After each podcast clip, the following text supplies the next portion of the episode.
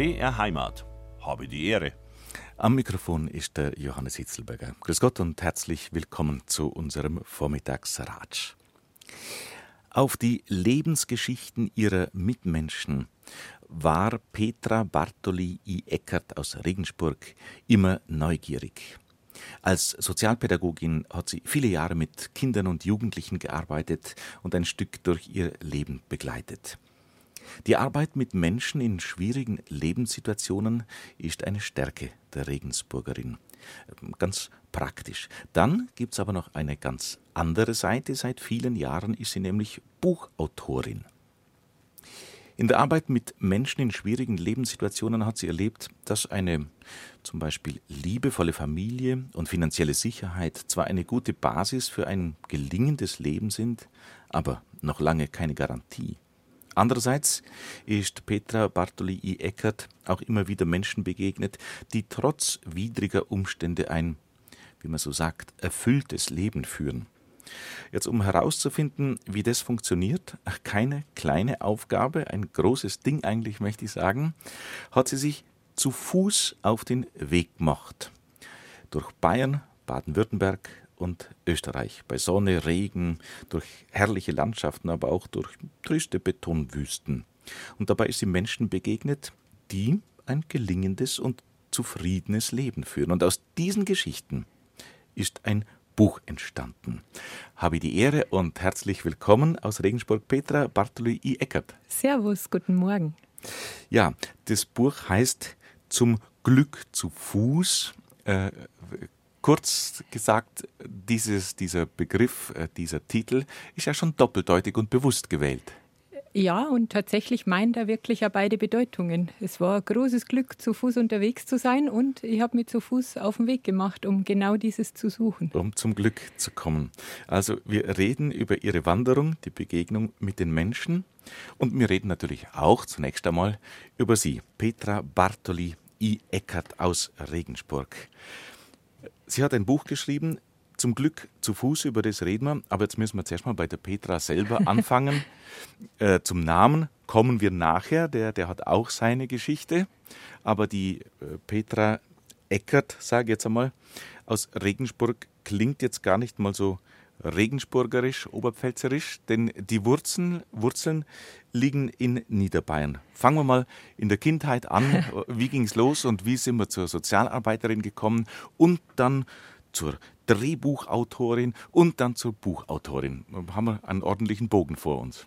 Ja, genau. Also äh, tatsächlich äh, bin ich praktisch so ein niederbayerisch-oberpfälzer Mischling. Meine Mutter war gerade so Oberpfälzerin ähm, und mein Vater gerade so Niederbayer. Da gibt es ja so Orte, die sind Nachbarorte und gehören trotzdem zu unterschiedlichen Regierungsbezirken. Und ähm, ja, aufgewachsen bin ich in Niederbayern, da wo, da wo auch Kunst herkommt, also ganz in der Nähe, wo die Luise Kienseher zum Beispiel aufgewachsen ist oder der Hannes Ringelstetter. Aha. Also im Landkreis Straubing-Bogen. Und ähm, ja, jetzt hat es mich in die Oberpfalz verschlagen und ich wohne jetzt in der Nähe von Regensburg. Sie haben im Vorgespräch aber gesagt, ähm, ja, Sie sind aus einer Arbeiterfamilie und äh, es war gar nicht so selbstverständlich, dass sie diesen, sage jetzt einmal, akademischen Weg auch gehen mit dieser Schullaufbahn und dann mit dieser universitären Laufbahn. Ja, tatsächlich. Ich glaube, mittlerweile ist es ein bisschen durchlässiger. Aber damals, ähm, also ich gehe jetzt auf die 50 zu, da war das tatsächlich noch durchaus eine Hürde, aus einer Arbeiterfamilie dann ein, ein Studium zu machen. Ich habe zuerst eine Ausbildung gemacht. Ich habe zuerst Erzieherin gelernt, habe ähm, mich dann aber entschieden zu studieren und bin auch die erste in meiner Familie, die studiert hat. Und ähm, ja, äh, es, es, war die richtige Entscheidung und es war gut. Und ähm, als Sozialpädagogin habe ich dann auch wirklich einen, einen guten Platz gefunden. Ich habe da sehr gerne gearbeitet. Das war ein Beruf, der genau zu mir gepasst hat. Sie haben gesagt, Sie haben zuerst Erzieherin gelernt, also war da schon ein bisschen, sage ich mal, dieses soziale Ader grundgelegt. Aber wie kam es überhaupt auf, auf, auf diese Richtungsentscheidung? Also ich habe immer schon sehr gerne mit Menschen zu tun gehabt. Ähm, ich glaube, ich bin nicht besonders introvertiert. ich denke, ich habe ähm, hab immer schon eine Leidenschaft gehabt, Kontakte zu knüpfen und ähm, tatsächlich ist es so, dass ich immer schon ähm, neugierig war, was Menschen so bewegt, wie, wie ihre Lebensgeschichte so ist. Mag vielleicht daran liegen, dass mir da meine Oma sehr viel erzählt hat über, über ihr Leben am Land in Niederbayern in Zeiten des Zweiten Weltkriegs und in Zeiten des Wiederaufbaus. Das fand ich immer schon sehr spannend und habe deshalb, glaube ich, eine große Neugier für, für menschliche Schicksale oder für, für Lebenswege gehabt. Und deshalb, glaube ich, hat mich diese Arbeit da sehr fasziniert. Mhm. Hat es was mit den Eltern auch zu tun? Sie haben jetzt die Oma erwähnt. Eltern oder der familiäre Hintergrund sonst noch so? Also ich hatte das sehr große Glück, dass meine Eltern wahnsinnig offen waren für alles. Also ich kann mich erinnern, da war ich schon äh, in der Ausbildung und ein äh, Junge in der Einrichtung, in der ich gearbeitet habe, ähm, der hat dringend noch äh, für ein paar Stunden eine Betreuung gebraucht und die Mutter hat mich gefragt, ob ich in der Zeit als, als junge Auszubildende Tagesmutter übernehmen, die Rolle der Tagesmutter übernehmen könnte. Und ich habe zu Hause gesagt, ich weiß jetzt auch nicht, äh, kann ich den, den Burm mit heimbringen? Und dann hat meine Mutter gesagt, na, wenn er isst, wo sie kocht, dann bring er ruhig mit. Ja, also sowas tut dann schon gut, wenn man, wenn man so eine äh, Rückenstärkung hat, oder? Ja, und da tatsächlich äh, auch meine Eltern waren immer immer neugierig auf, auf andere, waren immer sehr gastfreundlich. Wir hatten immer ein offenes Haus. Ich glaube, das hat schon was ausgemacht, dass ich ja so ein bisschen den Weg in den sozialen Bereich gefunden habe. Mhm, mh. Jetzt sind wir im sozialen Bereich. Was hat den Ausschlag gegeben, dass man dann von dieser von diesem Lehrberuf Erzieherin dann äh, auf die Uni geht und, und äh, Sozialpädagogik studiert? Hm. Ähm, also ich war immer schon sehr bildungsaffin. Mir hat es immer schon äh, Spaß gemacht, mich nochmal weiterzubilden. Ich habe dann nicht nur studiert, sondern auch, ähm, bin eine Mediatorin, habe eine Zusatzausbildung gemacht und eine Coach-Ausbildung gemacht. Also was man halt so noch irgendwie draufsetzt und dieses noch ein bisschen mehr darüber wissen, hat mich immer schon begeistert und deshalb war es für mich der richtige Weg. Mhm. Sie uns ein bisschen erklären, nachdem ich zum Beispiel, ja, mein, ich habe mal studiert, kein Ruhmesblatt, ich wollte Französisch, Lateinlehrer werden, hat, oh. mir, hat, hat mir sehr viel gebracht persönlich, äh, der Menschheit eher nichts, meinen Dozenten und Professoren auch nichts und äh, dann hat mir der Bayerische Rundfunk aufgenommen. Also ich fühle mich jedenfalls wohl, ich hoffe die Hörerinnen und Hörer auch mit mir. Aber also ich, ich kenne ein bisschen den akademischen universitären Betrieb Erzählen Sie uns ein bisschen was äh, über ein Sozialpädagogikstudium. Was kann man sich als Laie da vorstellen? Oder was, ja, wie geht es, wie geht es vor sich? Ja, Mai, das sind einfach die, die Fächer, die man sich ja vorstellen kann. Es ist äh, Psychologie und äh, Pädagogik. Es ist aber auch sehr praktisch. Also es war nicht an der Uni, sondern an der Hochschule. Und ähm, da ist der Praxisbezug sehr stark. Das heißt, ich habe mich da durchaus auch wiedergefunden. Ich konnte auch von dem, was ich schon an Berufserfahrung hatte, was mit einbringen. Die ähm, Professoren und Professorinnen hatten in der Regel auch alle Ahnung, kamen auch irgendwie im weitesten Sinne aus der Sozialarbeit.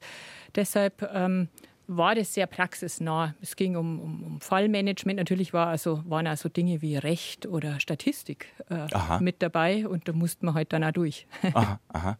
Heute zu Gast die Regensburger Buchautorin Petra Bartoli-Eckert. Vor wenigen Tagen ist ihr neues Buch erschienen zum Glück zu Fuß. Da steht im Klappentext drin, wie geht das mit Glück und Zufriedenheit denn eigentlich? Ist das überhaupt machbar? Ist Zufriedenheit gleichzusetzen mit einem guten Leben? Wie lässt sich ein gutes Leben führen, indem man sich wohlfühlt und das Wohl der anderen mit berücksichtigt? Ein spannendes Buch mit vielen Begegnungen mit Menschen ganz unterschiedlichster Art. Darüber reden wir in diesen zwei Stunden. Aber vorher muss die Petra Bartoli-Eckert natürlich ein bisschen was von sich selber erzählen. Und da sind wir dabei, dass ihr Werdegang war zunächst einmal Erzieherin und dann Sozialpädagogikstudium. Und jetzt möchte ich von ihr ein bisschen wissen, was in Ihren Tätigkeitsbereich dann bei der Sozialpädagogik alles hineingefallen ist. Hm, ähm, ja, ich war vor allem äh, tätig im stationären Heimbereich. Das heißt, äh, das ist ein Bereich, wo Kinder, wenn sie zu Hause in ihren Familien nicht mehr leben können, weil die Eltern die Erziehung nicht mehr erfüllen können, ähm, oder es zu Hause größere Probleme gibt, äh, dann aus der Familie rausgenommen werden oder die Eltern selber nach einer Hilfe fragen und die Kinder dann für bestimmte Zeit woanders leben als zu Hause bei den Eltern. Ich finde es jetzt, wenn ich mir das so anhöre, schon eine knackige Situation. Also das, das sind ja einschneidendste Vorkommnisse. Also wenn man sich das überlegt, ein Kind, das nicht mehr bei seinen Eltern lebt, hm. leben kann oder leben darf, weil das Amt, äh, irgendjemand das befindet. Also und mit solchen Menschen, denen haben Sie sich angenommen. Ja, ich habe mit den äh, Kindern und Jugendlichen da gearbeitet, aber tatsächlich auch mit den Eltern. Es ist auch immer quasi ähm, Usus, dass die Eltern genauso mit eingebunden werden in die Arbeit, dass mit den Eltern Arbeit gemacht wird, dass die Eltern, auch die Eltern sich stabilisieren, nicht nur die Kinder und im besten Fall die Kinder dann wieder in die Herkunftsfamilie zurückgeführt werden. Im besten Falle. Mhm. Was, was gibt es sonst für Möglichkeiten und Wege? Wir hatten natürlich auch Kinder, wo das nicht ging, also wo dieses ähm, Herkunftssystem einfach nicht zu stabilisieren war oder wo auch die Eltern ähm, vielleicht auch gar nicht mehr, gar nicht mehr präsent waren. Also ich sage jetzt mal, ähm, wo zum Beispiel äh, Eltern ähm, im Knast saßen oder ähm, einfach äh, sie losgesagt haben von dem Kind und das Kind nicht mehr zurück konnte. Das gab es schon auch, aber das ist jetzt nicht, äh, nicht das Übliche. In der Regel wird darauf geschaut, dass das Kind wieder zurück kann zu mhm. seinen Eltern. Da muss man doch aber auch, sage ich jetzt so, als, als Sozialpädagoge oder, oder ja, Mensch, der in so einer Einrichtung wie Sie arbeitet, eine ziemliche Festigkeit oder eigene Stärke mitbringen, um solche drastischen Situationen und Verhältnisse überhaupt auszuhalten, geschweige denn dann ihnen zu begegnen und sie mh, mm, zu verbessern.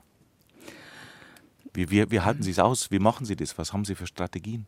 Also wenn, äh, wenn auf mich damals äh, von den Kindern was äh, zukam, was einfach ähm, schwierig war, wo es auch mal einen verbalen Angriff gab oder so, dann war mir das hinter dem Verhalten durchaus klar. Also ich glaube, ähm, das ist was, was wir, glaube ich, alle mehr sollten.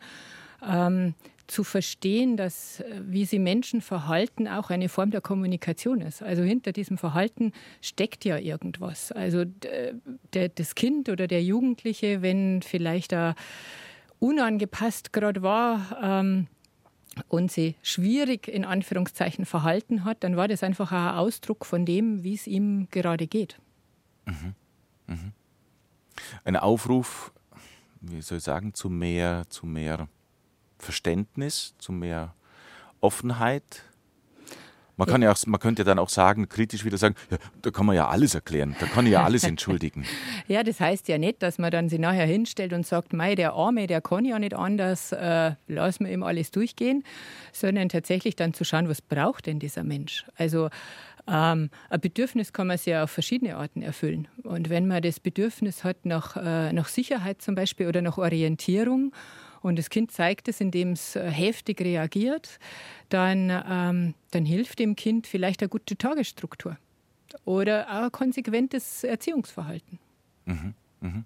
Also doch, sagen wir mal, im, im, im, alten herkömmlichen Sinn ein bisschen eine, eine stärkere Hand, eine stärkere Führung. Sowas kann, auch, kann der Einzelne brauchen. Ja, zumindest Klarheit ähm, und Konsequenz im Sinne von Verlässlichkeit. Mhm. Mhm. Spannendes Thema. Wir sind natürlich jetzt heute zusammengekommen, um nicht nur über diese Arbeit zu reden, aber ein bisschen möchte ich nur dabei bleiben. Äh, ich habe gelesen äh, in, in Ihrer selb, äh, eigenen Beschreibung dieser Tätigkeit, also Arbeit, bis 2008 haben Sie das gemacht, Arbeit mit verhaltensoriginellen Kindern und Jugendlichen. Ich habe mir ein bisschen gewundert über diesen Ausdruck verhaltensoriginell. Warum haben Sie den gewählt? Also ich finde den Ausdruck schon in Anführungszeichen originell. Natürlich ist der, ähm, der eigentliche Ausdruck dafür verhaltensgestört. Und ich finde, wenn man von außen eine Störung diagnostiziert, dann ist das schon ein ganz schöner Hammer. Und es kann auch ganz schön stigmatisieren. Und ähm, in der Regel haben die Kinder mit ihrem Verhalten versucht, die Lebenssituation, in der sie waren, irgendwie bestmöglichst zu meistern. Und das ist durchaus originell und ist durchaus eine Stärke, auch wenn es für die Umgebung manchmal ganz schön schräg ist. Wieder ein Plädoyer zu begreifen und zu hinterfragen, warum ein Mensch sich in dieser Situation gerade so verhält.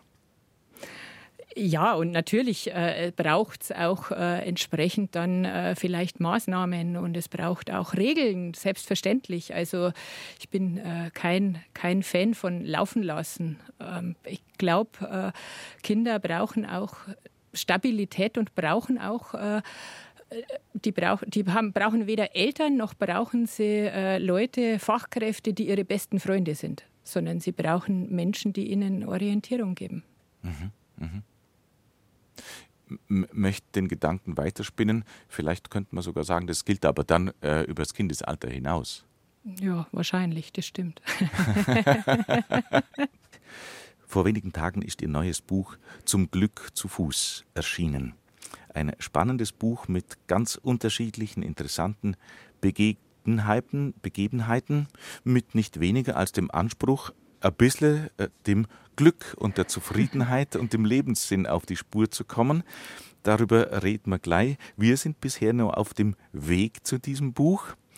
Und wir haben Frau Bartoli über ihre Tätigkeit als Sozialpädagogin geredet. Und jetzt sind wir bei dem Datum 2008 gelandet. Und da ließ sie in ihrer Biografie Ausbildung zur Drehbuchautorin.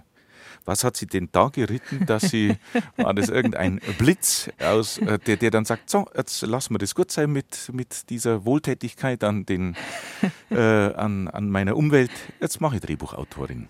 Ja, ganz so, ganz so war es tatsächlich nicht. Äh, ich habe ähm, eine Leidenschaft von mir war immer schon das Schreiben. Also ich habe, äh, wo andere äh, Mathe toll fanden, äh, habe ich mich war Deutsch für mich ein Spaziergang und äh, das war immer schon eine große Leidenschaft. Ich habe alles gelesen, was mir in die Finger kam. Ich habe, wenn ich nichts zu lesen hatte, habe ich das Telefon, Telefonbuch gelesen. Also äh, da war nichts vor mir sicher. Und ähm, selber schreiben habe ich mir aber erstmal nicht so richtig getraut. Also außer bei Schulaufsätzen oder so, wo ich musste.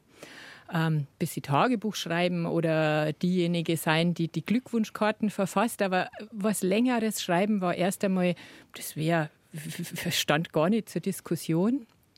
Dann gab es aber ähm, die Situation, dass meine Oma gestorben ist. Das war die, die mir immer ihre Lebensgeschichten erzählt hat, äh, die mir von früher erzählt hat. Und ich dachte mir, ich war da ja schon erwachsen, ich dachte mir, wer erzählt jetzt diese Geschichten meiner Tochter? Die gehen jetzt irgendwie verloren. Und da habe ich angefangen zu schreiben und habe die Lebensgeschichten meiner die Lebensgeschichte, die äh, Dinge meiner Oma aufgeschrieben, die sie mir erzählt hat. Und währenddessen ist einfach viel mehr entstanden. Ich habe gemerkt, das macht sie jetzt selbstständig. Da wird eine ganz neue Geschichte draus. Ähm, da sind die Geschichten meiner Oma nur so der Teppich. Und ähm, da ist dann auch tatsächlich mein erstes Buch entstanden. Mm, das habe ich äh, damals geschrieben und als es fertig war, habe ich festgestellt, ich glaube, ich habe jetzt den zweiten Schritt vor dem ersten gemacht. Ich, äh, äh, es gibt einfach handwerkliche Dinge, die sollte man können und da ist es auch gut, die zu lernen. Und dann habe ich mich entschieden, damals habe ich auch noch als Sozialpädagogin gearbeitet und habe berufsbegleitend äh, die Ausbildung zur Drehbuchautorin gemacht. Mhm. Wo, wo kann man das machen zum Beispiel? Mhm. Wo, wo findet man sowas? Das ist jetzt auch nicht die, die, die gängigste Ausbildung. Das war damals äh, der Förderverein für Film- und Fernsehdramaturgie Top-Talente und das war in Leipzig 2007, 2008. Mhm.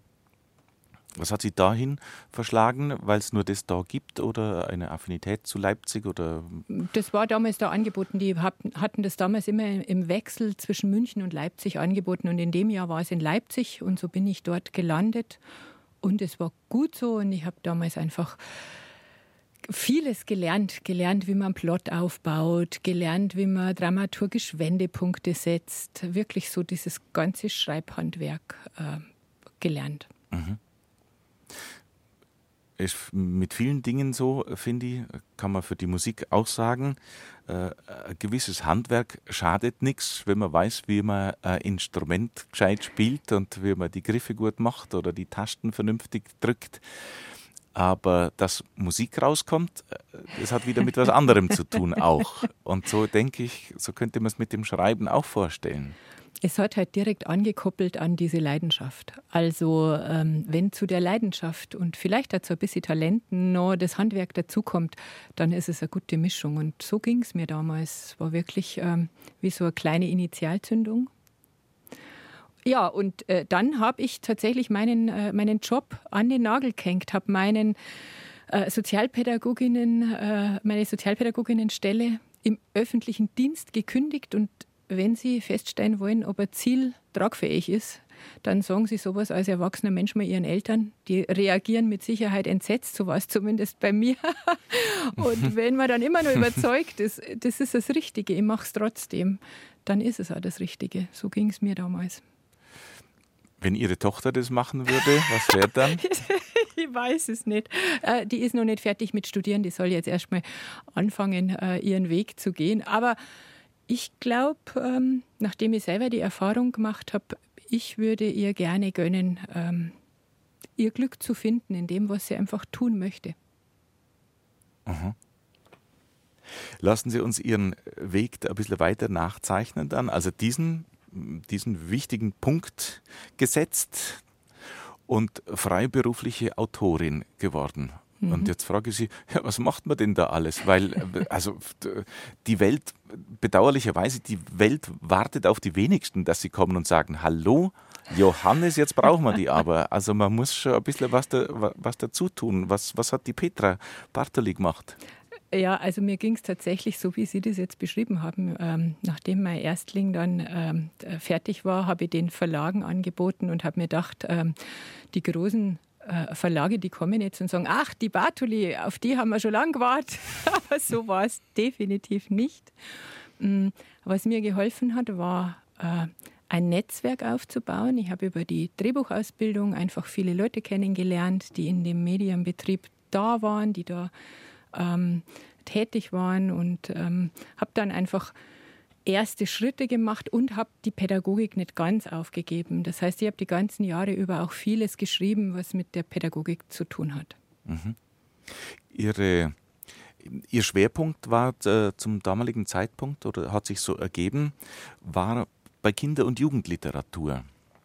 Ja, das stimmt. Ich habe ähm, viele Vorlesegeschichten für Kinder geschrieben. Ich habe ähm, hab zum Beispiel auch, ähm, Romane und Kurzgeschichten für Kinder mit Leseschwierigkeiten und Jugendlichen mit Leseschwierigkeiten geschrieben.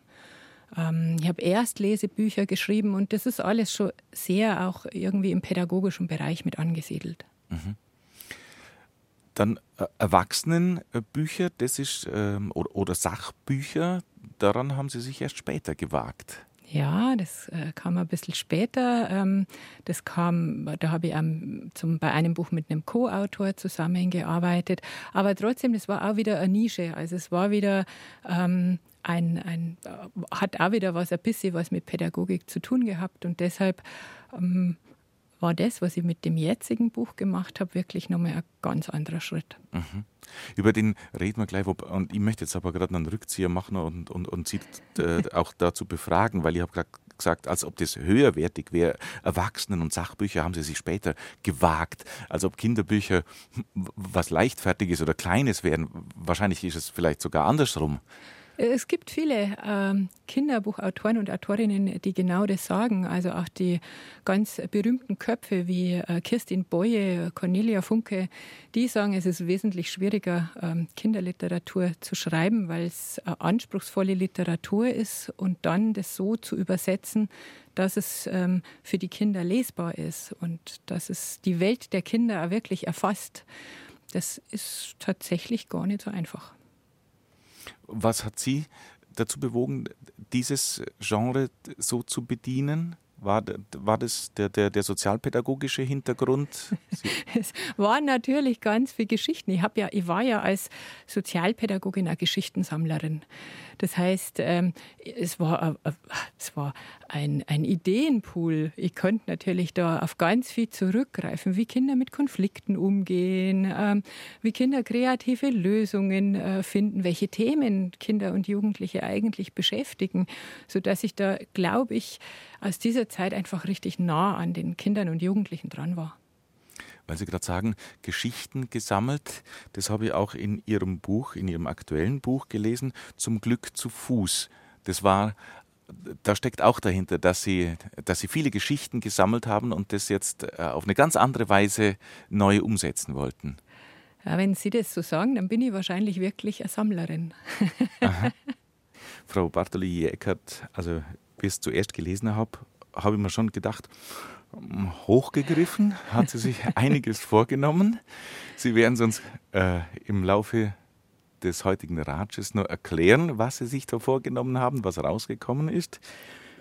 Jetzt will ich Sie aber äh, fragen, wie Sie auf dieses Buch eben zuerst einmal gekommen sind. Wir haben gerade darüber gesprochen, dass Sie Geschichtensammlerin waren und sind. Sie haben in Ihrer Zeit, wo Sie Kinder- und Jugendliteratur äh, verfasst haben, von ihrer Sozialpädagoginnenarbeit profitieren können, weil sie viele Geschichten von Kindern kennen oder auch erzählt bekommen haben. Wie sind Sie auf diese Idee zu diesem Buch gekommen? Ja, da war tatsächlich eigentlich ein, ähm, ein Auslöser, der erstmal gar nichts mit meiner persönlichen Zufriedenheit zu tun hatte, nämlich ähm, wir leben in so einem Zeitalter, wo es so ganz viele Menschen gibt, die uns sagen wollen, wie wir uns am besten optimieren können. Also diese, diese, dieser Hang zur Selbstoptimierung. Wenn du das machst, was ich dir sage, dann wirst du reich, schlank, glücklich, erfolgreich. Und ich habe gemerkt, ich traue dem nicht. Das, das stimmt nicht. Äh, wenn das so einfach wäre, ein paar Knöpfchen zu drehen, dann könnten wir alle reich, erfolgreich, schlank und glücklich sein. Aber offenbar die, die, die, die, die Buchindustrie und die Lebensberaterbuchindustrie und das ganze Angebot gibt denen ja zunächst mal auf den ersten Blick recht, weil das Angebot ist ja unüberschaubar, was man sich alles kaufen kann an Lebensberatern. Und darum war ich auch mit Ihrem Buch, muss ich gestehen, zuerst einmal skeptisch, aber denke, aha, das hat es jetzt auch noch gebraucht. Und jetzt sagen Sie es selber. Ja, genau. Das war meine Ausgangssituation. Und ich habe mir dann überlegt, äh, ich hat, also mein Leben war auch nicht immer nur ein Ponyhof. Es gab auch tatsächlich äh, schwierige Situationen in meinem Leben, wo ich überlegen musste, wie geht es jetzt eigentlich weiter? Ähm, wo, wohin geht die Reise? Wie komme ich aus der Situation wieder raus? Und äh, habe mir dann überlegt, was hat mir denn dabei geholfen? Mm, und tatsächlich hat mir in solchen Situationen immer geholfen, wenn ich an Menschen gedacht habe, denen das schon gelungen ist, die da irgendwie durchgekommen sind.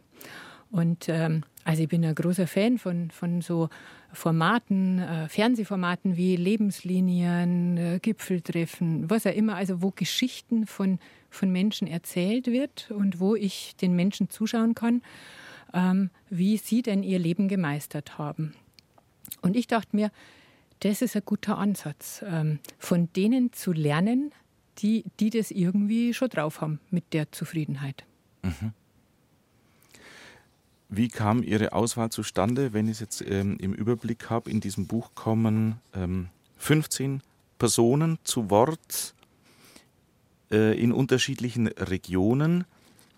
Da müssen Sie uns erklären, wie Sie auf die unterschiedlichen Regionen gekommen sind und wie Sie auf gerade diese 15 Menschen mhm. gekommen sind. Sie hätten ja auch äh, zu mir kommen können. Ich hätte Ihnen, ja. weiß ich nicht, auch, äh, jedenfalls, ich hätte sehr, Ihnen auch was erzählen sehr können. Sehr gern, das machen wir nächstes Mal.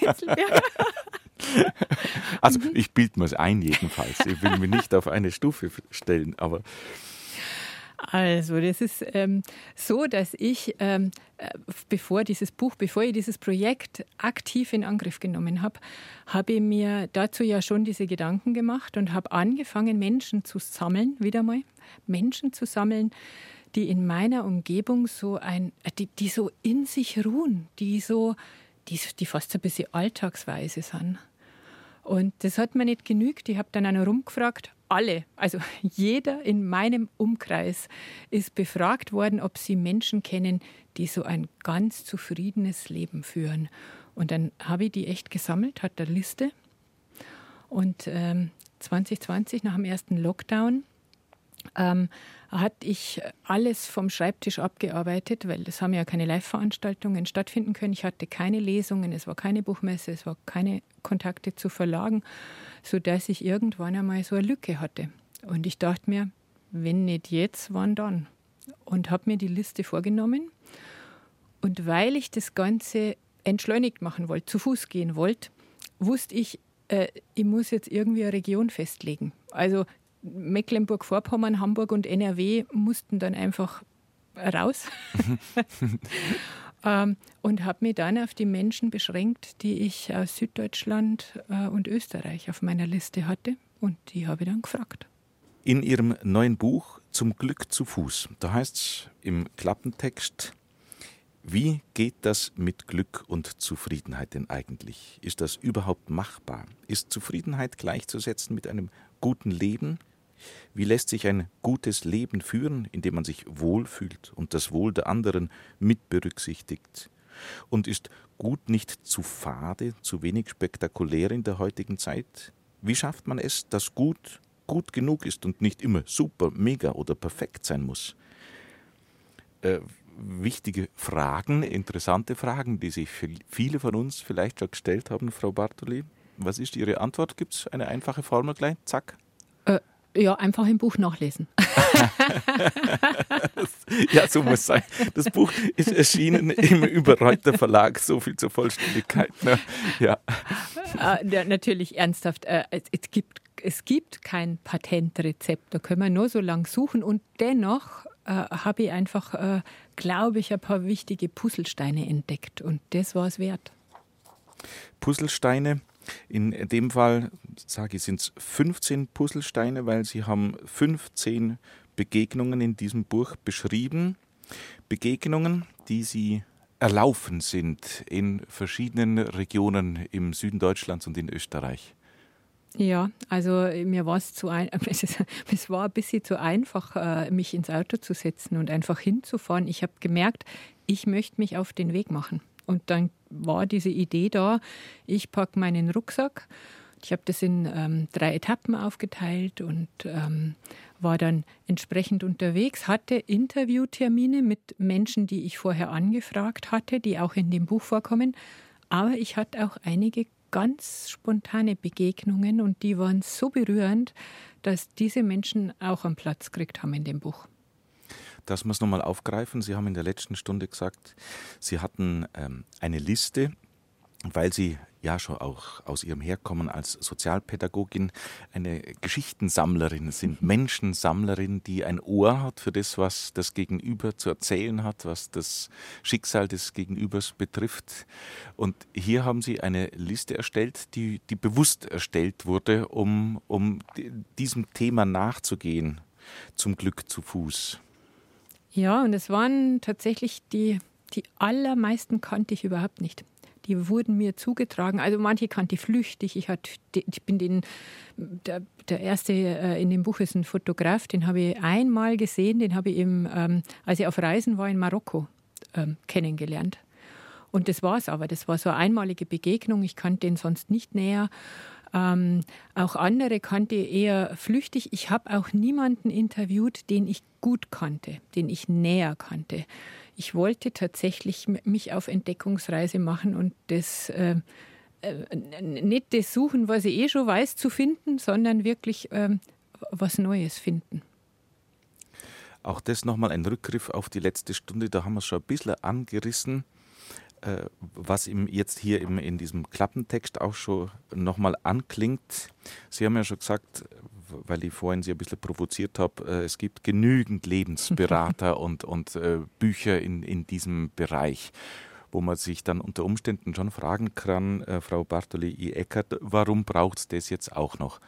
Erklären Sie uns nochmal, Ihren Ansatz, äh, wie der hier sein soll. Äh, ein bisschen klingt es schon an, wie schafft man es, dass gut gut genug ist und nicht immer super, mega oder perfekt. Das war ein bisschen die Richtung, die Sie so angefixt hat. Ja, und äh, ich wollte in dem Buch nicht irgendwie die Rolle der, des Gescheithafers übernehmen, die irgendwie sagt, mach so und dann gelingt dir dein Leben, sondern ich wollte die Lernende sein. Ich wollte mir auf den Weg machen und wollte es von anderen Menschen, die das können, die das drauf haben, vielleicht nicht hundertprozentig, aber so, dass sie ein gutes Leben führen, von denen wollte ich das lernen. Und ähm, das war so der Ansatz, mich auf die Suche zu machen, um mir von anderen Menschen erzählen zu lassen, wie es ihnen gelingt, dass ihr Leben gut ist, dass sie zufrieden sein können mit dem, wie sie ihr Leben führen. Im Vorwort schreiben Sie von Lebenszufriedenheit. Ähm, Sie ähm, schreiben hier auch ein bisschen kritisch über die sozialen Medien. Würde ich jetzt teilen. Da kann man natürlich jetzt äh, in unserer Hörerschaft äh, geteiltes Echo finden. Trotzdem äh, möchte ich es gerne ansprechen. Ja, ich habe ich hab natürlich vorher auch recherchiert. Ich habe mir vorher ein bisschen umgeschaut, was, was ist denn zum Beispiel publiziert worden zu dem Thema Zufriedenheit, zu dem Thema gutes Leben. Gerade zum Thema Zufriedenheit gibt es sicher viele, viele gute Bücher, die auch wissenschaftlich sind, wo die Psychologie zu Wort kommt. Die sind sicher auch hilfreich. Mm, ich habe aber überall recherchiert und wenn ich in den Social Medias den Hashtag gutes Leben eingegeben habe, dann kamen als erstes Bilder von Sonnenuntergang, ein gutes Glas Rotwein, ein Eisbecher, vielleicht noch das neue Outfit äh, irgendwo an einem schönen Urlaubsort ausführen.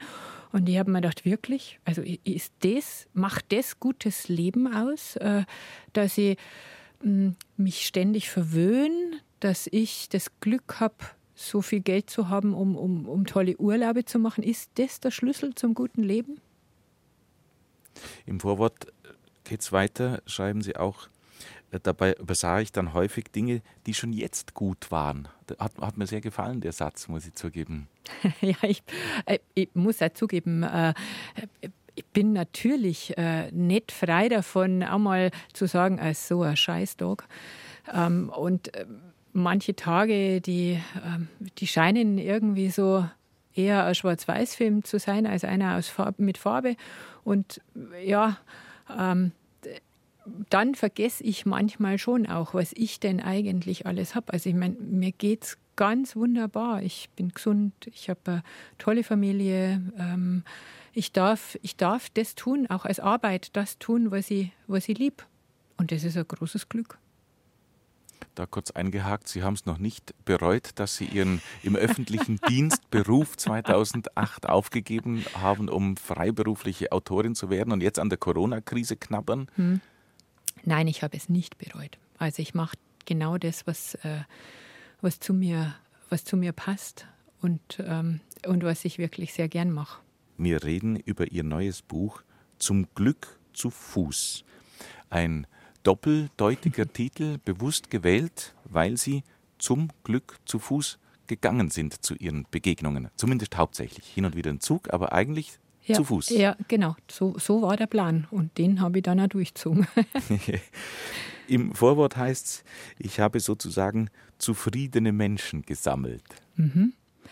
Ja, und ähm, als dann, ähm, bevor ich dann mir auf den Weg gemacht habe, habe ich dann ähm, den, den Radius eingegrenzt, wo ich unterwegs sein kann und habe diese Menschen, die ich gesammelt hatte, vorher angefragt, ob ich sie treffen darf. Und so habe ich dann meine Route gestaltet.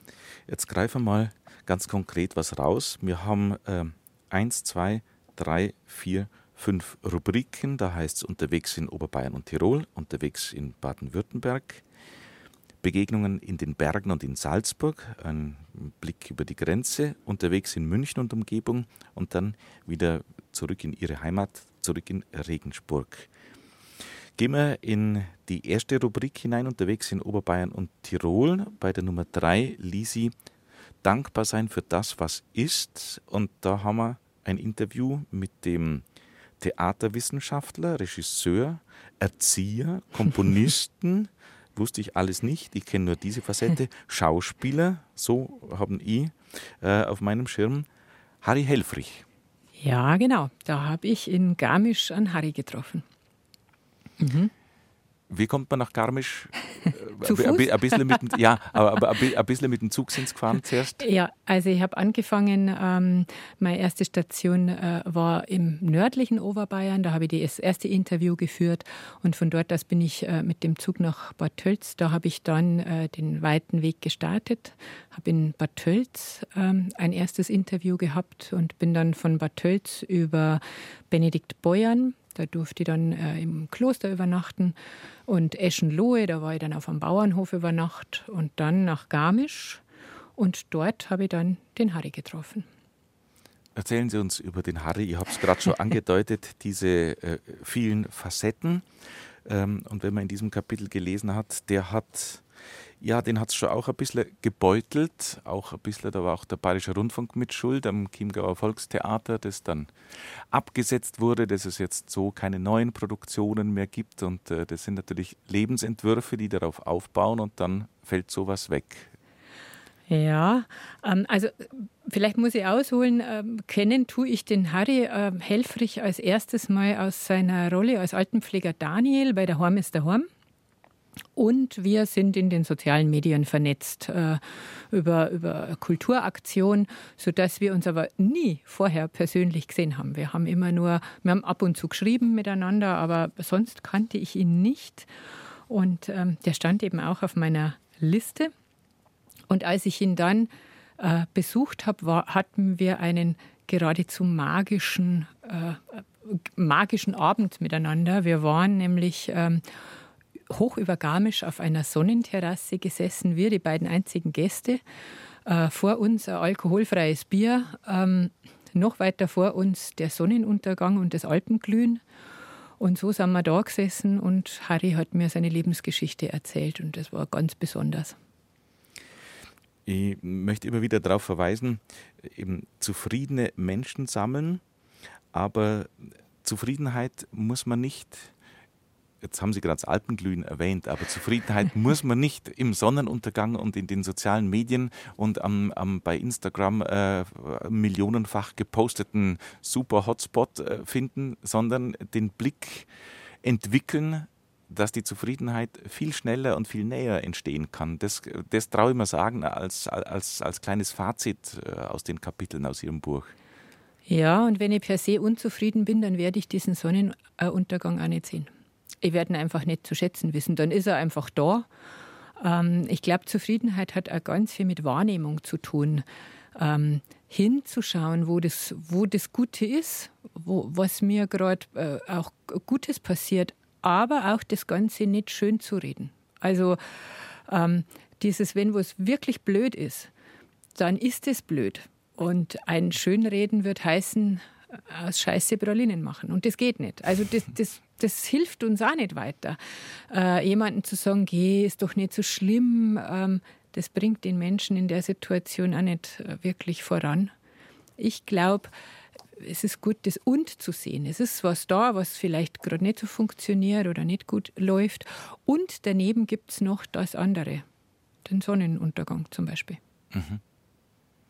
Wenn wir jetzt beim Harry noch kurz bleiben, Sie haben, wenn man diese 15 Protagonisten, diese 15 Begegnungen in Ihrem Buch äh, so anschaut, ja, zwei prominente Namen drin, eben der Harry Helfrich und dann Rainer Maria Schießler, mhm. die natürlich sehr unterschiedlich auch sind und äh, alle anderen, haben Sie mir auch im Vorgespräch gesagt, sind unbekannte Leute in Anführungszeichen. Also und trotzdem haben Sie ganz Großes zu erzählen.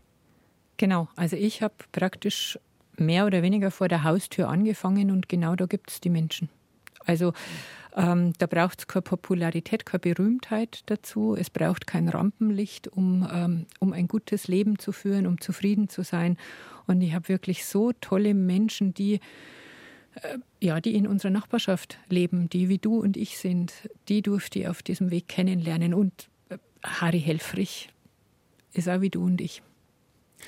Hilft natürlich ein bisschen, dass äh, wir, die wir unser, unseren Alltag versuchen zu meistern, dass man sich an etwas prominenteren Leuten natürlich dann äh, insofern ein bisschen orientieren kann, weil man sagen könnte, ah, schau an, dem ging es auch schon so. Wenn wir jetzt beim Herrn Helfrich bleiben, äh, das ist ja alles öffentlich. Er hat es Ihnen erzählt, Sie haben es veröffentlicht. Also er hat auch seine Höhen und Tiefen und Sie äh, stufen ihn, das nehmen Sie sich raus, sage ich jetzt mal oder so. Man macht halt seine kleinen Kategorien oder Schubladen, den stufen Sie aber als zufriedenen Menschen ein. Absolut, schildern schildern Sie doch seinen Lebensweg ein bisschen. Mhm. Hat bei uns nicht jeder parat, was der Harry alles schon gemacht Mhm. hat und hinter sich hat. Also der Harry hat mir erzählt, ähm, dass er aufgewachsen ist in einer Familie, wo sich die Eltern sehr schnell getrennt haben. Sein Vater ist ja bekannter Volksschauspieler und ich dachte mir, mei, wenn man aus so einer Schauspieldynastie stammt wie der Harry, dann, dann kann man gar nicht anders, als selber Schauspieler zu werden. Und er hat mich dann eines Besseren belehrt. Er hat gesagt, dass er ähm, äh, sei, sein Vater war in seiner Kindheit gar nicht so äh, präsent weil eben seine Eltern getrennt waren. Deshalb hat er von dieser Schauspieldynastie eigentlich nur am Rande was mitgekriegt. Und es war eher seine Leidenschaft, die er im Schultheater entwickelt hat. Er wusste dann, es soll irgendwas werden, was er dann nachher macht, entweder was Soziales oder ähm, was mit, mit Kultur. Und er hat sich dann für die Kultur entschieden hat auch lange Zeit vieles im Kulturbetrieb gemacht, wie die Schauspielerei im Chiemgauer Volkstheater, hat äh, Regie geführt, war zuständig äh, bei den Garmischer Festspielen. Also er hat ganz, ganz viel gemacht. Und dann gab es den Punkt, wo plötzlich alles weggebrochen ist, quasi von einem Tag auf den anderen. Ähm, die Garmischer Festspiele haben Insolvenz angemeldet, das Chiemgauer Volkstheater wurde im BR so nicht mehr ausgestrahlt. Das heißt, äh, die mussten Dinge einstellen. Seine Rolle bei der Horm ist der Horm ist weggefallen.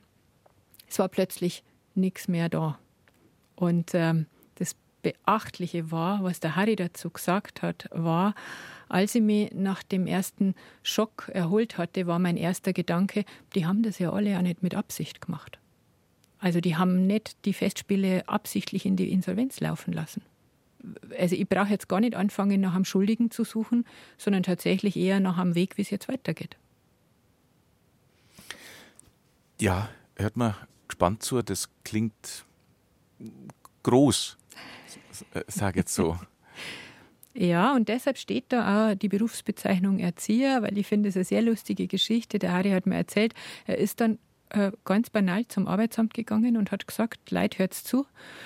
Ähm, ich wollte immer was äh, Künstlerisches oder was Soziales machen. Das Künstlerische habe ich jetzt erfolgreich an die Wand getan, äh, gefahren. Ich würde jetzt mit was Sozialem probieren. Und hat dann ähm, so rund um die 50 äh, Ausbildung als Erzieher gemacht und arbeitet jetzt auch in diesem Beruf und ist, äh, glaube ich, richtig gut darin, was er macht. Und offenbar zufrieden. Ja, ja, den Eindruck hat er absolut bei mir hinterlassen. Das hat mich auch sehr beeindruckt. Sie sind, äh, schreiben Sie, drei Stunden mit ihm zusammengehockt. Wie war so der Schnitt von diesen Begegnungen? Wie lange haben die Begegnungen gedauert von diesen 15, die Sie im Buch beschreiben? Ähm, unterschiedlich. Die äh, kürzeste Begegnung war ähm, oben auf dem Gipfel von der, vom Brecherspitz in den bayerischen Voralpen. Ähm, das war eine Zufallsbegegnung mit einer, sage ich einfach mal alten, alten Bergwanderin. Ich glaube, man darf alt sagen, wenn man die 80 überschritten hat. Ähm, eine wahnsinnig tolle Frau. Da war die Begegnung kürzer, das war Gipfelbegegnung.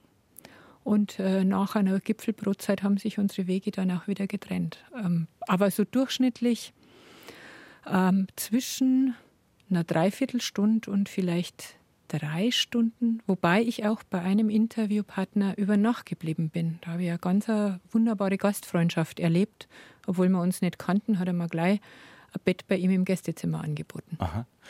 Kommen wir gleich drauf, aber weil Sie gerade sozusagen dieses Gipfeltreffen angesprochen haben, äh, das war eine Zufallsbegegnung. Mhm. Sie haben sich nicht gekannt und die Dame hat Ihnen Auskunft gegeben.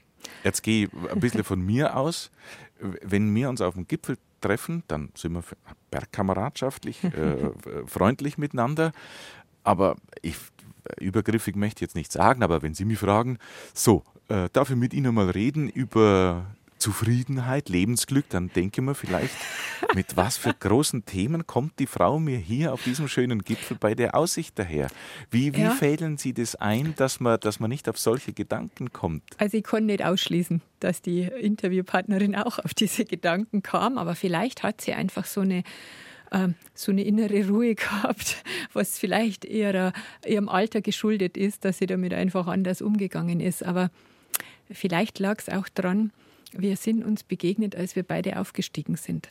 Und der Aufstieg zur Brecherspitze ist jetzt keine wahnsinnig schwierige Wanderung, aber es geht über einen Grat. Da gibt es eine Stallseilversicherung. Es stehen überall die Schilder vom Alpenverein. Äh, Schwindelfreiheit und Trittsicherheit erforderlich. Also es ist kein Spaziergang, sondern ein Aufstieg. Und äh, ich war ein bisschen zügiger unterwegs als die Dame und habe sie überholt, als, die, als der Weg ein bisschen breiter wurde. Und sie war mit zwei anderen unterwegs, eine jüngere und eine wesentlich jüngere Frau. Ich dachte mir schon, die können irgendwie zusammen, so Familie, drei Generationen Frauen. Und die Frau hat sich dann umgedreht nach der Jüngsten und hat gesagt, Mei, gell, man ist halt nicht so schnell, wenn man die Oma noch mit dabei hat. und ich habe mich zu ihr umgedreht und habe gesagt, Mei, es geht gar nicht darum, möglichst schnell auf dem Gipfel zu sein, sondern auf dem Gipfel hochzukommen und gesund anzukommen und erfreut zu haben. Und die scheinen sie ja zu haben. und habe dann ganz äh, direkt gesagt, darf ich den fragen, wie alt sind Sie denn? Und dann hat sie mich angerinst und hat gesagt, jetzt dann 80. Und ich war vollkommen geplättet, wie man in dem Alter ähm, nur so, so trittsicher, so gut äh, an einen Berg hochkommt. Das hat mich schon beeindruckt. Und nachher saß sie oben unterm Gipfelkreuz und hat ihr hart gekochtes Ei geschält. Und ich konnte einfach, ich musste immer wieder zu ihr hinschauen. Und dadurch, dass wir uns vorher quasi schon im Positiven begegnet waren, war sie auch nicht erschrocken, dass ich sie angesprochen habe. Mhm. Hm, was sagt sie zu ihrem Buch? Was sagt sie, dass sie da in einem Kapitel verewigt wurde? Sie freut sich sehr darüber. Ähm, sie hat ein bisschen so weggewischt und hat gesagt, Mei, äh, es gibt einen tollen Satz von ihr, den hat sie gesagt, die hat gesagt, Mei, das Zufriedensein, das muss man schon ein bisschen wollen. Und äh, die ist eine ganz, ganz eine weiche, zugewandte Frau, aber sehr pragmatisch. Und, ähm, und deshalb hat sie sich gefreut äh, über, über unser Gespräch und hat sich dann auch gefreut, dass das jetzt in dieses Buch kommt. Aber, ähm, aber die hat jetzt auch kein großes Aufsehen drum gemacht. Genau. Ein Gipfeltreffen mit dieser Dame, was im Buch zum Glück zu Fuß mit beschrieben ist Begegnungen auf der Suche nach dem guten Leben von Petra Bartoli I. Eckert.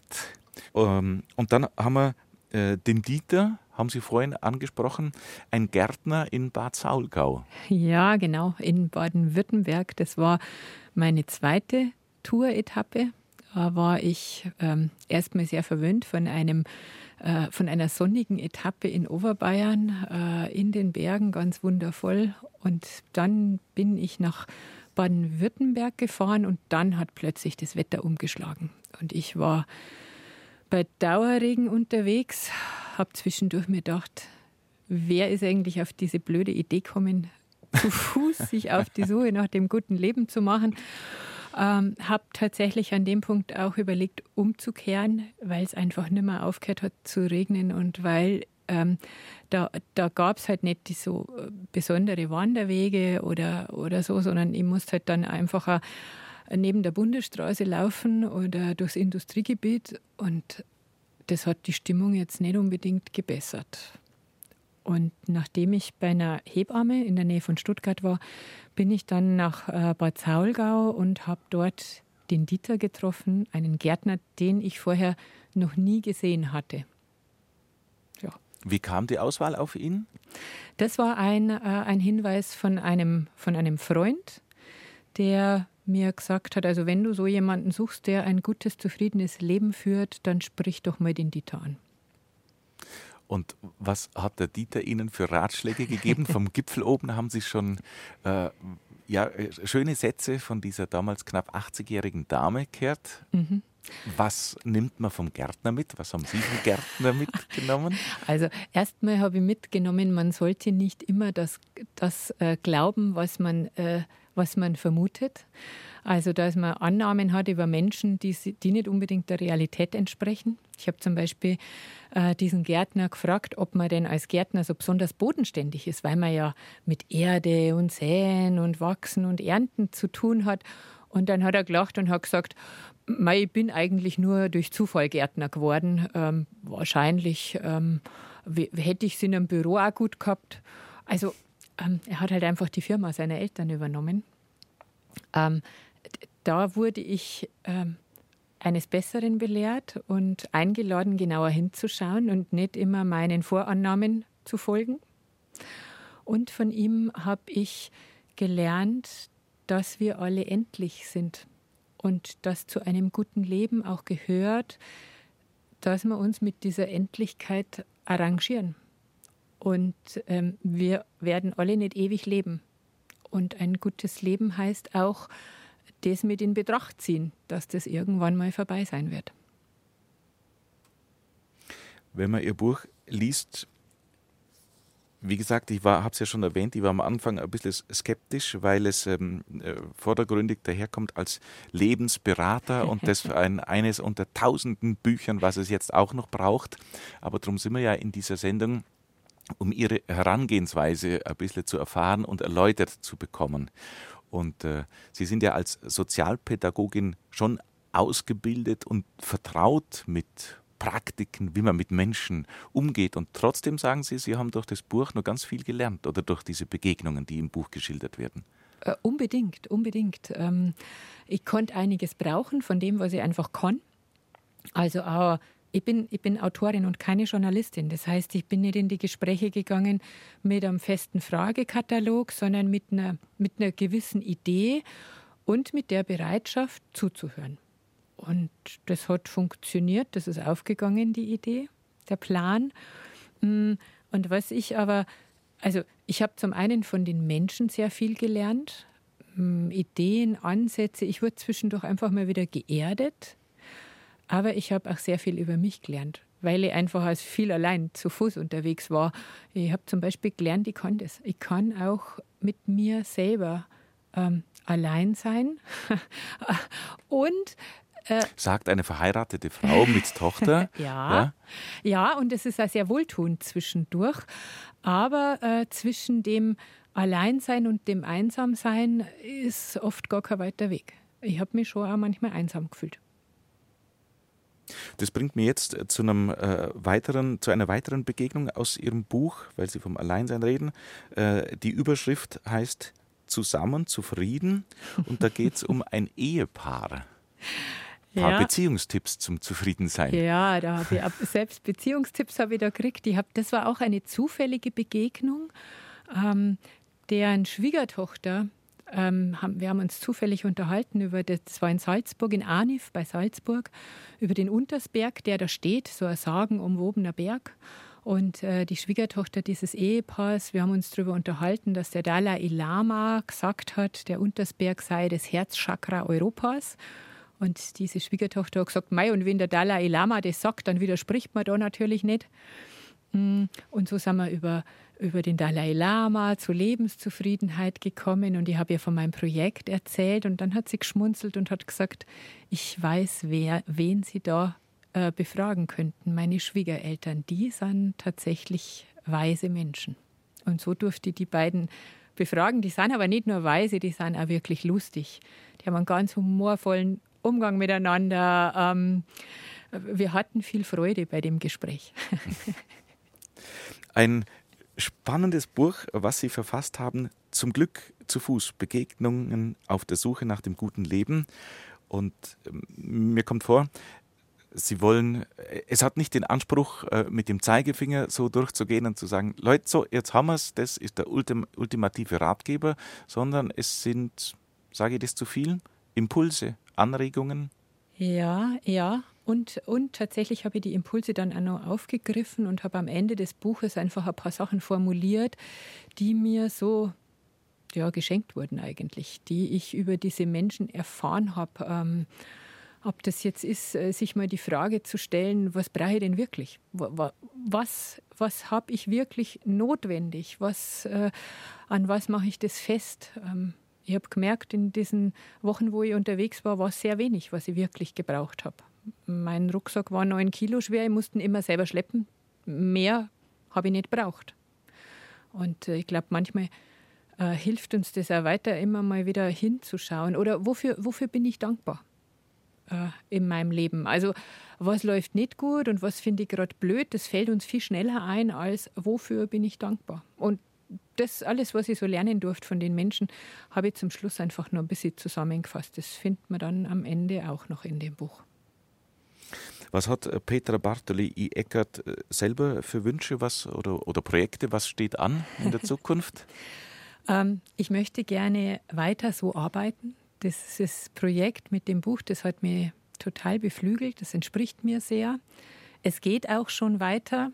Also ich verrate jetzt mal so viel, dass ich ähm, an einem nächsten Projekt dran bin. Äh, ich habe vergangenen Sommer eine Alpenüberquerung gemacht und auch dort Menschen getroffen, die ich interviewt habe. Und das ist so, ja, so der Plan. Ich möchte gern, da möchte ich gern noch ein bisschen mehr davon. Dann sind wir gespannt, was aus der Feder und im Zusammenhang mit Petra Bartoli I. Eckert noch alles entsteht. Frau Bartoli, ich sage vergelt's Gott und Dankeschön für den Besuch bei uns im Vormittagsratsch. Habe die Ehre auf Bär Heimat zu Ihrem Buch Zum Glück zu Fuß. Ja, danke Ihnen, Herr Hitzelberger. Ja, und jetzt, äh, das haben wir vorhin ausgemacht und weil ich jetzt gerade nach mhm. Wünschen gefragt habe, äh, Sie haben einen Musikwunsch mitgebracht und das ist La Brasse Banda und ein Titel, der passt zu Ihrem Buch und wenn ich aus dem Fenster schaue, auch ein bisschen wettertechnisch zu diesem Tag, schöner Tag. Musik, genau. die in dieser Ecke auf BR Heimat nicht immer zu hören ist, aber das machen wir uns jetzt äh, drei Minuten. La Brasse Banda. Ich bin der Johannes Hitzelberger. Dankeschön. Für Gott mit Hand. Für Gott. Thank you.